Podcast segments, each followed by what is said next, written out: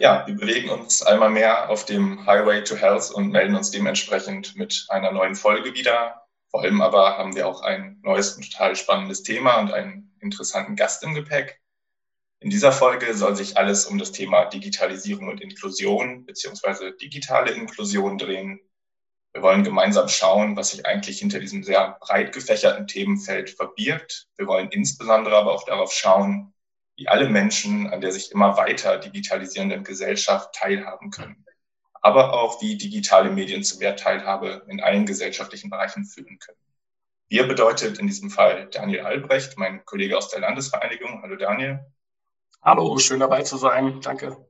Ja, ich bin Lennart Semmler und zu Gast haben wir heute Dr. Bastian Pelka, den ich kurz vorstellen darf. Herr Dr. Pelka arbeitet in der Sozialforschungsstelle der TU Dortmund als Koordinator des Forschungsbereichs Arbeit und Bildung in Europa.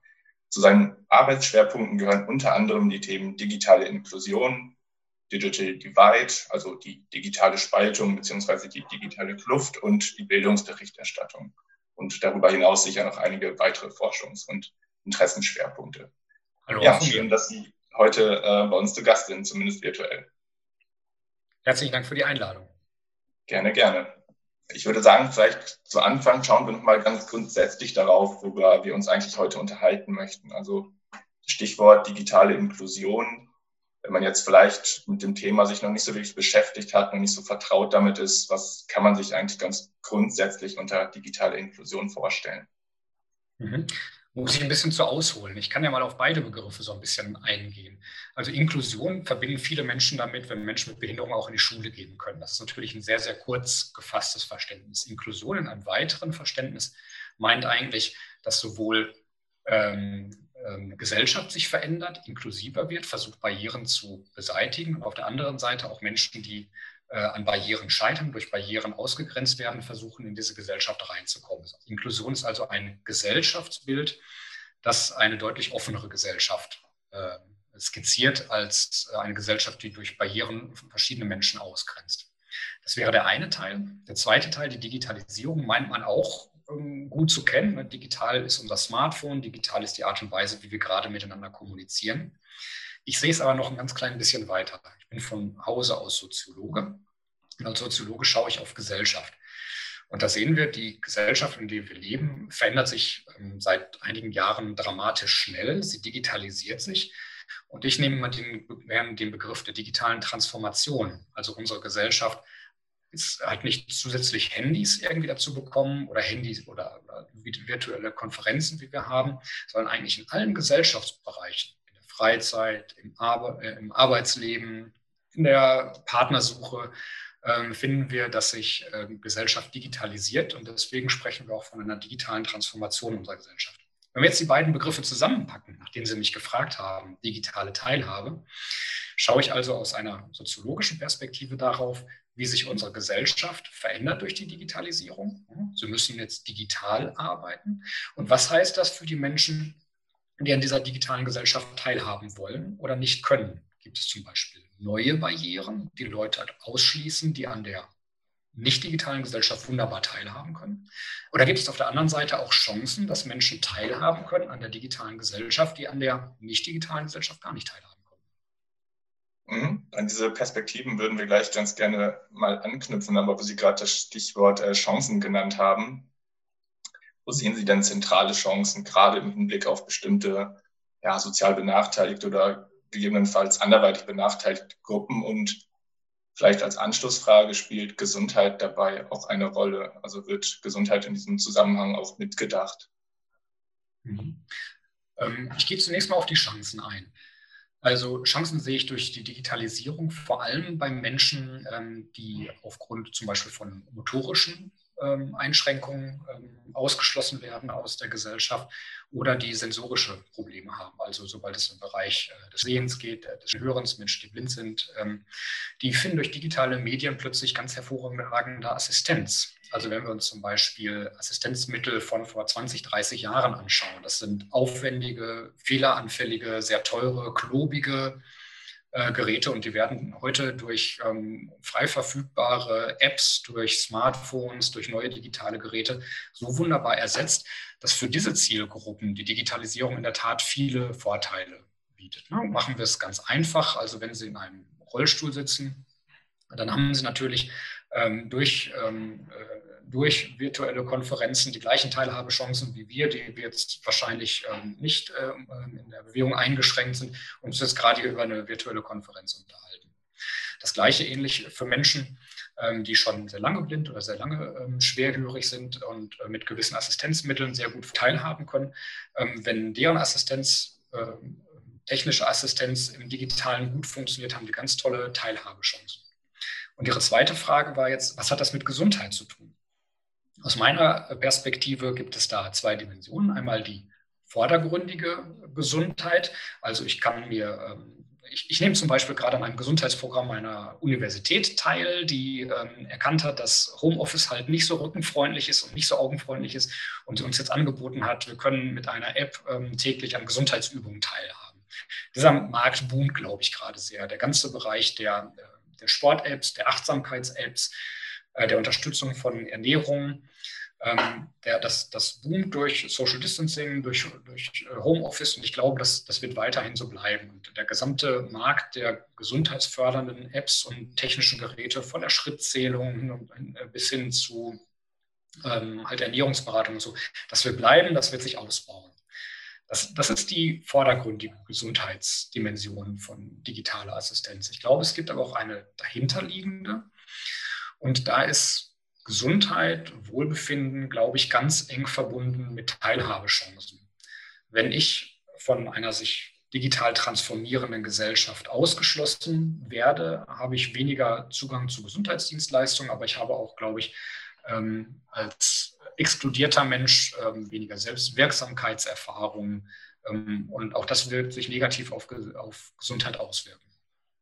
Wir würden genau auf diese zuletzt geschilderte Perspektive, die Sie erklärt haben, jetzt äh, nochmal tiefer darauf eingehen wollen. Und zwar dreht es sich hier bei um die Inklusion in die digitale Gesellschaft. Und äh, hier würden wir gerne von Ihnen erfahren wollen, welche Menschen und Personengruppen sind denn aus der Allgemeinbevölkerung überwiegend ausgeschlossen? Wer sind die sogenannten Offliner? Ja, da gibt es relativ eindeutige Studienlagen zu. In Deutschland sind rund 10 Millionen Menschen sogenannte Offliner. Das, haben, das heißt, sie haben keinen Zugang zum Internet und nutzen das Internet nicht.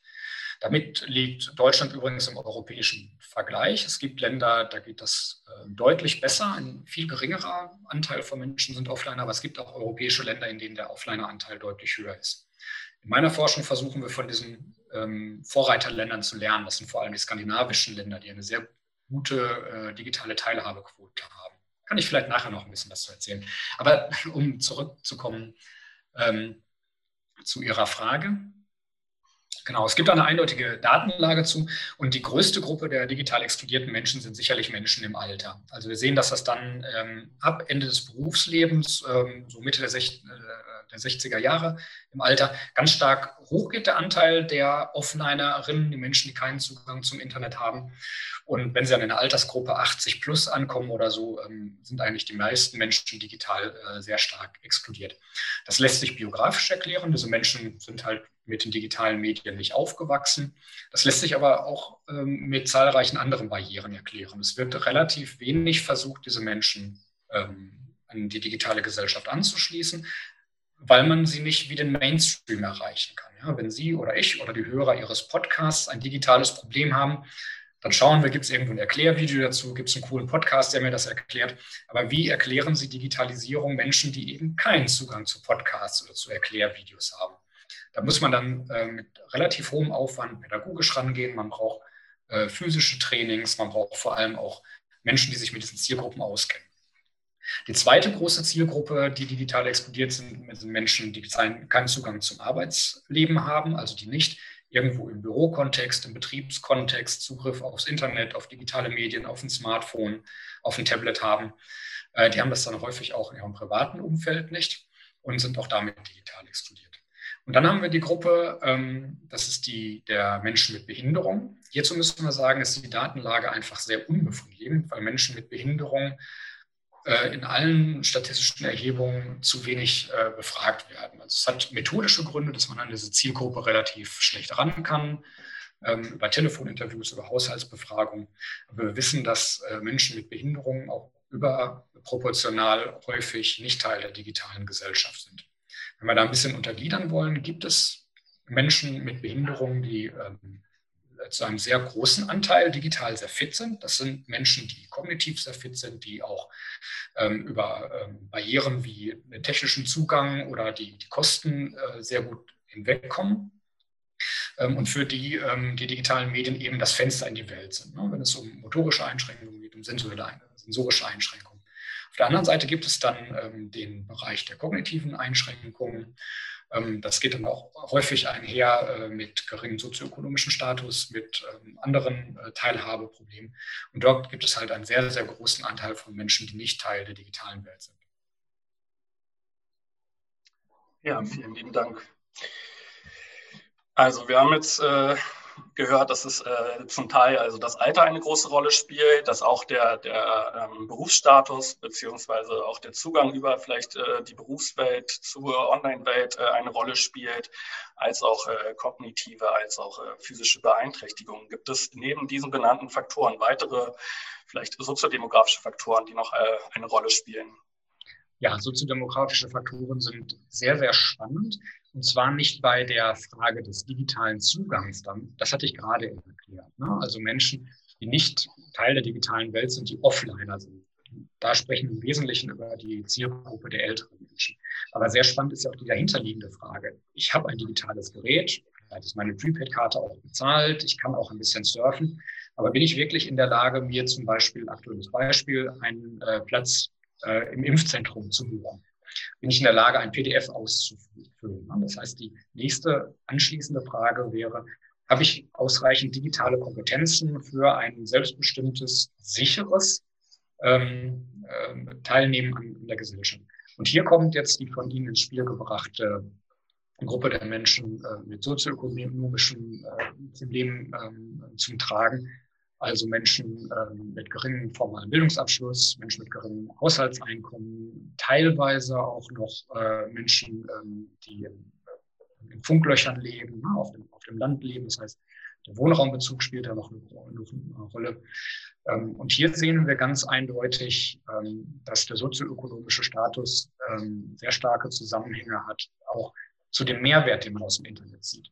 Um das in einem platten Beispiel zu machen, wenn Sie sich die ähm, Zielgruppe der Jugendlichen anschauen, da haben wir eigentlich einen äh, Internetzugang und zu Verbreitung von fast 100 Prozent. Ja, in irgendeiner Form haben die alle ähm, einen, einen, Zugang. Die Pandemie hat aber auch deutlich aufgezeigt, dass Zugang zu digitalen Medien nicht gleich Zugang zu digitalen Medien ist. Es ist ein Unterschied, ob ich mir mit drei oder vier Kindern ein Smartphone teilen muss, auf dem ich dann am Unterricht teilhabe, oder ob ich ein eigenes Zimmer habe mit einem eigenen Endgerät, vielleicht noch mit einem Drucker.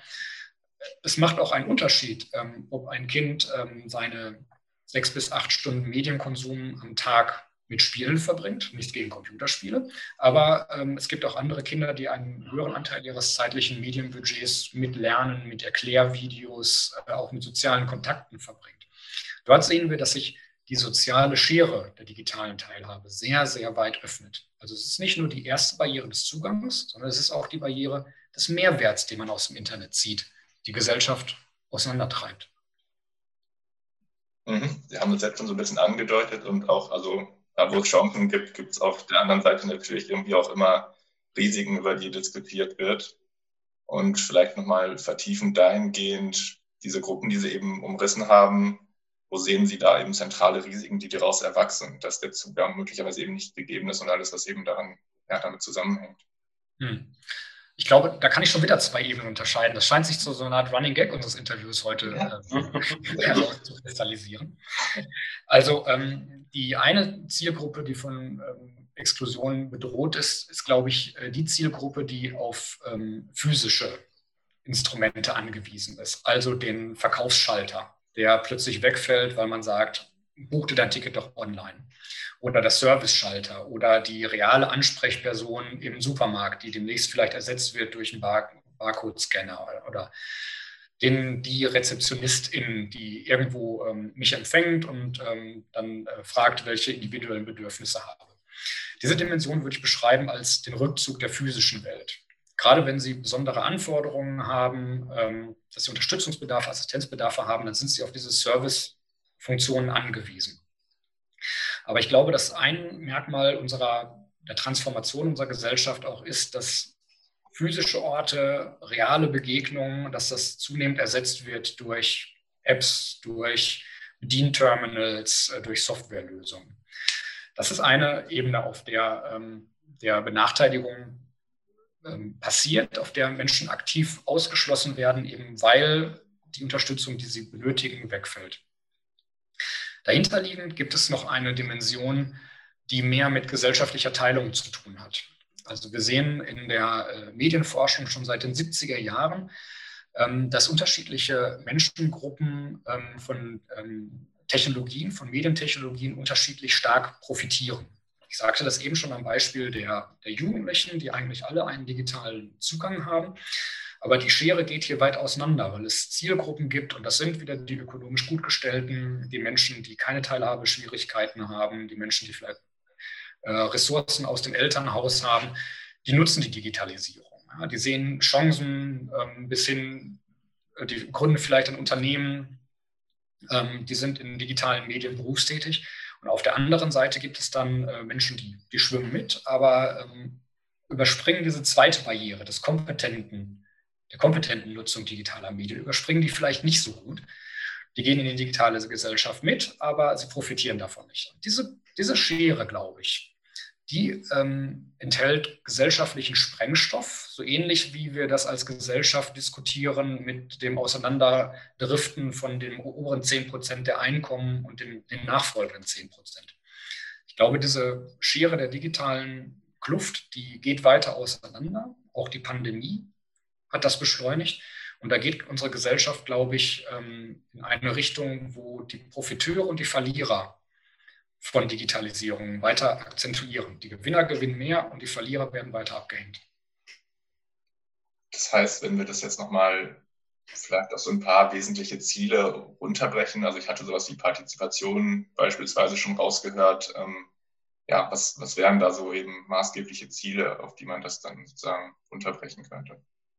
Genau. Wie begegnet man der digitalen Spaltung? Partizipation ist sicherlich eines der wichtigen Instrumente, also die Menschen, die von Spaltung und die von Exklusion bedroht sind, betroffen sind, die brauchen eine starke Stimme. Ähm, die müssen mitreden können, was ihre Bedarfe sind, aber natürlich auch, was ihre Potenziale sind, was sie einbringen können.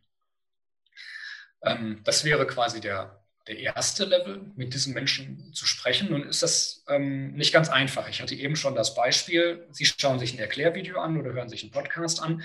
Wie ist das, Menschen, wie ist das mit Menschen, die das nicht können? Da muss man, glaube ich, auf so etwas wie einen zweiten Level gehen. Also viele von den Menschen aus der Zielgruppe, über die wir uns eben unterhalten haben, ältere Menschen, Menschen mit Behinderung, ähm, die erreicht man am besten über ihr äh, familiäres, aber auch professionelles Umfeld. Also Kinder, Angehörige, Verwandte, aber auch Pfleger, Pflegerinnen, Sozialarbeiter, Sozialarbeiterinnen, Pädagoginnen.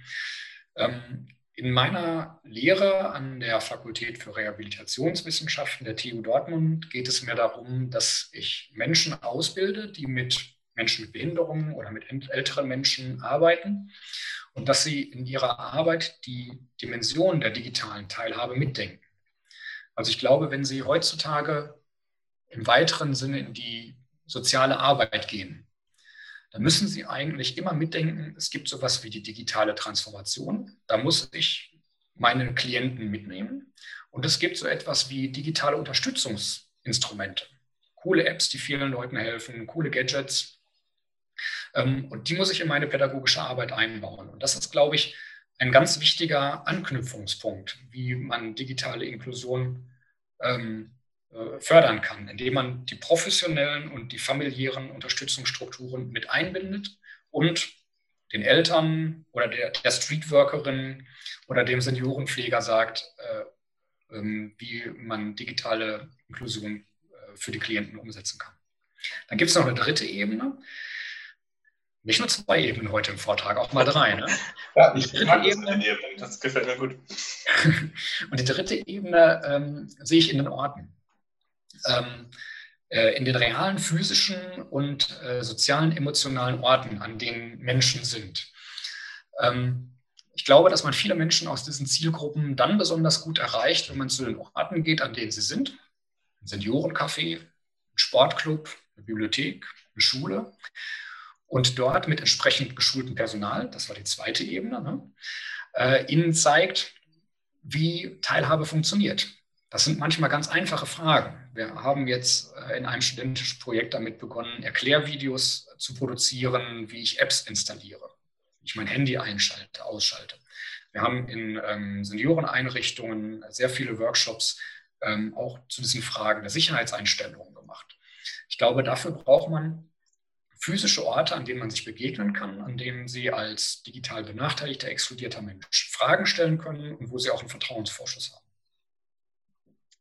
Ja, das ist äh, sehr spannend, wie Sie das skizzieren. Das, äh, jetzt haben Sie fast schon meine nächste Frage so ein bisschen äh, beantwortet. Ich würde trotzdem noch mal ein bisschen tiefer darauf eingehen wollen. Sie haben ja jetzt eben schon ja, dargestellt, wie wir die beispielsweise älteren Menschen gut erreichen können äh, und haben hier auch, würde ich sagen, schon so ein bisschen den äh, Lebensweltenansatz auch äh, aufgezeigt, dass man in die Orte, wo die Menschen leben, spielen, arbeiten und so weiter äh, reingehen muss und sie dort erreicht.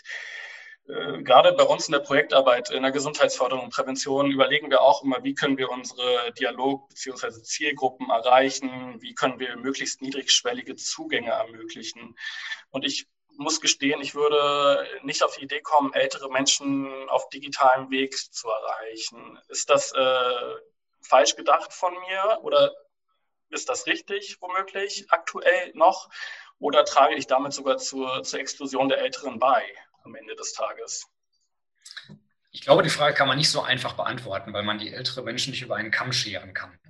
Aber die Frage, die Sie stellen, ähm, hatten, haben sich ja auch die Impfzentren gestellt bei der Erreichung. Ne? Da gab es ja diese Nachrichten, die Senioren haben eine Mail bekommen und konnten damit nicht umgehen. Und dann haben diejenigen den schnellsten Impftermin gehabt, äh, deren Kinder als erstes die Mail beantwortet haben. Ich glaube, meine Antwort darauf äh, muss sein, ähm, dass man äh, Menschen auf, auf mehreren Wegen erreicht und ähm, dass es den Menschen überlassen sein muss, ihren Weg der Kommunikation eigenständig zu wählen. Ähm, ich würde niemandem äh, empfehlen zu sagen, ich bin nicht Teil der digitalen Gesellschaft, ich will es nie werden, ich kaufe mir kein Smartphone, ich lese nur Briefe. Aber wenn jemand sich dafür aus welchen Gründen auch immer entscheidet, muss man das respektieren, insbesondere als Gesellschaft, insbesondere aus Perspektive von Politik, Verwaltung, sozialer Arbeit, das heißt von verantwortungsvollen Stellen. Ich plädiere daher dafür, auf verschiedenen Wegen und mit verschiedenen Instrumenten Menschen anzusprechen und ihnen eben das zu, über, zu überlassen. Wer einen physischen Ansprechpartner braucht, im Bürgerbüro des Rathauses, der muss diesen physischen Ansprechpartner bekommen können. Wer aus welchen Gründen auch immer einen Brief gerne hätte oder ein Fax, soll es bekommen können. Es gibt sehr gute Gründe, ähm, warum Hilfsmittel mit, mit Briefen sehr gut klarkommen, warum ich lieber einen Brief hätte. Und wer sagt, äh, für mich ist die digitale Kommunikation das Beste, ähm, hat auch einen Anspruch, Anspruch meines Erachtens auf digitale Kommunikation. Und da hinkt Deutschland ja, das sagte ich eben, im Vergleich zu vielen anderen Ländern hinterher. Für viele Menschen, die, ähm, die marginalisiert sind, die um Teilhabe kämpfen, kann Digitalisierung auch ein großer Vorteil sein. Insofern bin ich für einen digitalen Impfpass, bin für digitale Wahlen, digitale Mitbestimmung und einen Ausbau digitaler Kulturangebote, Kommunikationsangebote, weil auch die Teilhabe fördern können. Okay. So, jetzt haben wir sehr viel über die Perspektive der Inklusion in die digitale Gesellschaft gesprochen. Wir würden auch gerne noch mal ein bisschen tiefer auf die Inklusion mit digitalen Medien und Hilfsmitteln ähm, den, ja, auf das Thema genauer eingehen. Wir hatten schon gesprochen, dass äh, sich die Inklusion mit digitalen Medien und Hilfsmitteln in erster Linie an Menschen mit äh, Beeinträchtigungen richtet, sprich kognitiver oder physischerseits. Ähm, können Sie noch mal konkret Beispiele technischer Hilfsmittel oder ähm, digitaler Medien nennen, die bei der Inklusion bei dieser Personengruppe auch helfen und unterstützen? Mhm. Ähm, das beginnt bei sehr einfachen Dingen wie dem Schrittzähler in der App, die viele Menschen installiert haben, oder bei der Überwachung von Körperfunktionen, die sie mit ihrem Smartphone machen konnten. Ähm, das sind schon, schon Hilfsmittel, die so im, im niedrigschwelligen gesundheitlichen Bereich beginnen. Ne? Aber ein sehr eindrucksvolles Beispiel habe ich ähm, vor zwei Jahren gesehen. Wir haben hier in Dortmund ein Büro für unterstützte Kommunikation. Das unterstützt Menschen, die nicht selber lautsprachlich kommunizieren können, dabei äh, zu kommunizieren. Und da hatten wir eine Ausstellung ähm, über Hilfsmittel der unterstützten Kommunikation. Ähm, und das war wirklich sehr eindrucksvoll, denn sehr frühe Computer mit, mit Sprachausgabe, also für Menschen, die nicht selber äh, kommunizieren können, die können dort auf eine Taste drücken und dieser Computer spricht dann für sie. Und diese Computer sahen noch vor zehn Jahren riesengroß aus. Ähm, die waren sperrig, waren klobig, waren schwer zu, zu handhaben, waren auch sehr teuer in der Anschaffung. Und das macht mittlerweile eine App auf Ihrem Smartphone. Das hat gezeigt, wie der technische Fortschritt auch in der Hilfsmittelversorgung ähm, wirkt, wie Geräte einfacher werden, wie sie preiswerter werden, wie sie vor allem auch verfügbarer werden. Und ich glaube, innerhalb dieser großen Bandbreite zwischen der sehr einfachen App, die Sie kostenlos irgendwo runterladen können und die Ihnen dabei hilft, achtsamer zu leben, Ihre Schritte zu zählen oder Ihren Blutdruck oder Ihren Schlaf zu überwachen, bis hin zu komplexen ähm, ähm, Kombinationen aus Software und Hardware, die Sie sich dann vielleicht auch über, über Hilfsmittel äh, bestellen müssen und zeigt die große Bandbreite auf. Wir haben äh, hier in Dortmund einen inklusiven Makerspace, ähm, an dem Menschen mit Behinderungen mit 3D-Druckern arbeiten. Ähm, und ähm, dort experimentieren wir sehr viel mit ausgedruckten Hilfsmitteln. Das ist, wie ich finde, ein sehr spannender Bereich. Und wir haben dort gesehen, ähm, dass wir einerseits Hilfsmittel produzieren können, die es so im Hilfsmittelkatalog nicht gibt, eben weil sie sehr, sehr spezifisch sind, weil sie auf individuelle Behinderungsarten, individuelle Bedarfe angepasst sind. Aber dass wir auf der anderen Seite auch Hilfsmittel produzieren, die es schon lange gibt, aber ähm, die nicht so leicht verfügbar sind. Die machen wir dann häufiger, schneller. Stichwort, wir machen auch Wegwerfprodukte von Hilfsmitteln, einfach weil es in der Szene auch einen Bedarf an sehr einfachen Hilfsmitteln wie einem Becherhalter gibt. Und da haben Sie als, ähm, als Einrichtung natürlich Probleme, wenn Sie die immer wieder bestellen müssen, wenn es lange Lieferzeiten gibt. Und da kann dieser 3D-Druck wirklich sehr praktisch sein, wenn man, also man muss es so hart bezeichnen, wenn man wirklich Wegwerfhilfsmittel produziert, die dann aber sehr preiswert und sehr häufig verfügbar sind. Wir versuchen natürlich, die dann auch ähm, abbaubar, ökologisch abbaubar zu produzieren. Aber es geht mir auch hier um die Bandbreite der Hilfsmittel, die man mit digitalen Medien, also mit dem 3D-Druck produzieren kann. Ja, mich würde äh, auch nochmal kurz so der Blick auf äh, Deutschland interessieren. Sie haben schon gesagt, wir sind nicht so ganz äh, weit vorne mit dabei. Ich finde gerade nochmal die äh, Pandemie hat jetzt auch nochmal gezeigt, dass es äh, viele Bereiche, viele Lebenswelten gibt, äh, beispielsweise die Schule oder viele Arbeitgeber, die nicht darauf vorbereitet waren, ähm, mit, ihrer, mit ihrer digitalen Entwicklung ähm, die Leute alle aus dem Homeoffice arbeiten zu lassen oder Schule ins Homeschooling zu transferieren. Ähm, ist das nur mein persönlicher Eindruck oder können Sie das auch bestätigen mit Daten und im Vergleich äh, zu anderen Ländern Europas? Nein, das ist nicht nur ein Eindruck, der lässt sich auch statistisch messen. Es gibt in Europa den sogenannten Digital Economy and Society Index, kurz DESI. Wenn Sie das mal googeln, EU DESI googeln, dann werden Sie ihn finden. Ähm, das ist ein äh, Vergleichsindex, ähm, der die Digitalisierung in den europäischen Ländern nach verschiedenen Dimensionen aufgliedert. Also eine Dimension ist zum Beispiel ähm, der digitale Zugang. Also wie viele Breitbandanschlüsse haben wir, wie viel ähm, äh, mobiles Internet haben wir. Eine andere Dimension ist aber auch die, ähm, die Kompetenz der, der Menschen. Also wie geschult sind Menschen auf einer Skala von, ich kann gar nicht damit umgehen, bis ich bin selber Programmiererin. Und ein sehr interessanter Index dabei ist auch äh, die digitale Verwaltung. Da wird auch in Punkten bewertet, wie viele Punkte auf einer Skala von 1 bis 100, glaube ich, geht das, bekommt die digitale Verwaltung in Deutschland im Vergleich zu anderen europäischen Ländern. Ähm, und diesen Index, den, den bekommen Sie im, im Netz ähm, und der äh, platziert Dortmund irgendwo so, äh, Entschuldigung, Deutschland irgendwo im äh, europäischen Mittelfeld. Er ist aber auch deswegen spannend, wenn man auf die führenden Länder schaut und sich dort anguckt, was machen die denn eigentlich besser. Also die skandinavischen Länder sind äh, bei den führenden Ländern dabei. Ähm, und aus meiner Perspektive machen diese Länder vor allem eines besser, ähm, dass sie den gesamten öffentlichen Bereich besser digital ausstatten, sowohl technisch, freies WLAN überall, da haben wir in Deutschland mit der Betreiberhaftung ja extrem lange äh, hinterhergehinkt, aber auch den Kompetenzaufbau besser unterstützen. Äh, insbesondere bei den Menschen, ich sage mal, im unteren Viertel des Kompetenzbereichs, also die Menschen, die wirklich noch viel Unterstützung und intensive Unterstützung dabei brauchen, digitale Kompetenzen aufzubauen. Wenn wir in Deutschland das, das durchschnittliche Kompetenzniveau heben wollen, ist ein guter Hebel bei den Leuten anzusetzen, die fast noch keine digitalen Kompetenzen haben.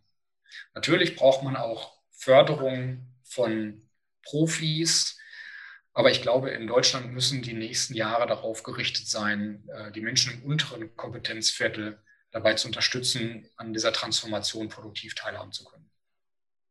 Mhm. Gut, das sind doch, das ist doch schon mal ein, eine gute Forderung äh, zum Schluss hier unseres Gesprächs. Ähm, gibt es noch zum Abschluss irgendetwas, was Sie unseren Zuhörerinnen und Zuhörern mit auf den Weg geben möchten? Eine wichtige Botschaft, die Sie ihnen nahelegen möchten?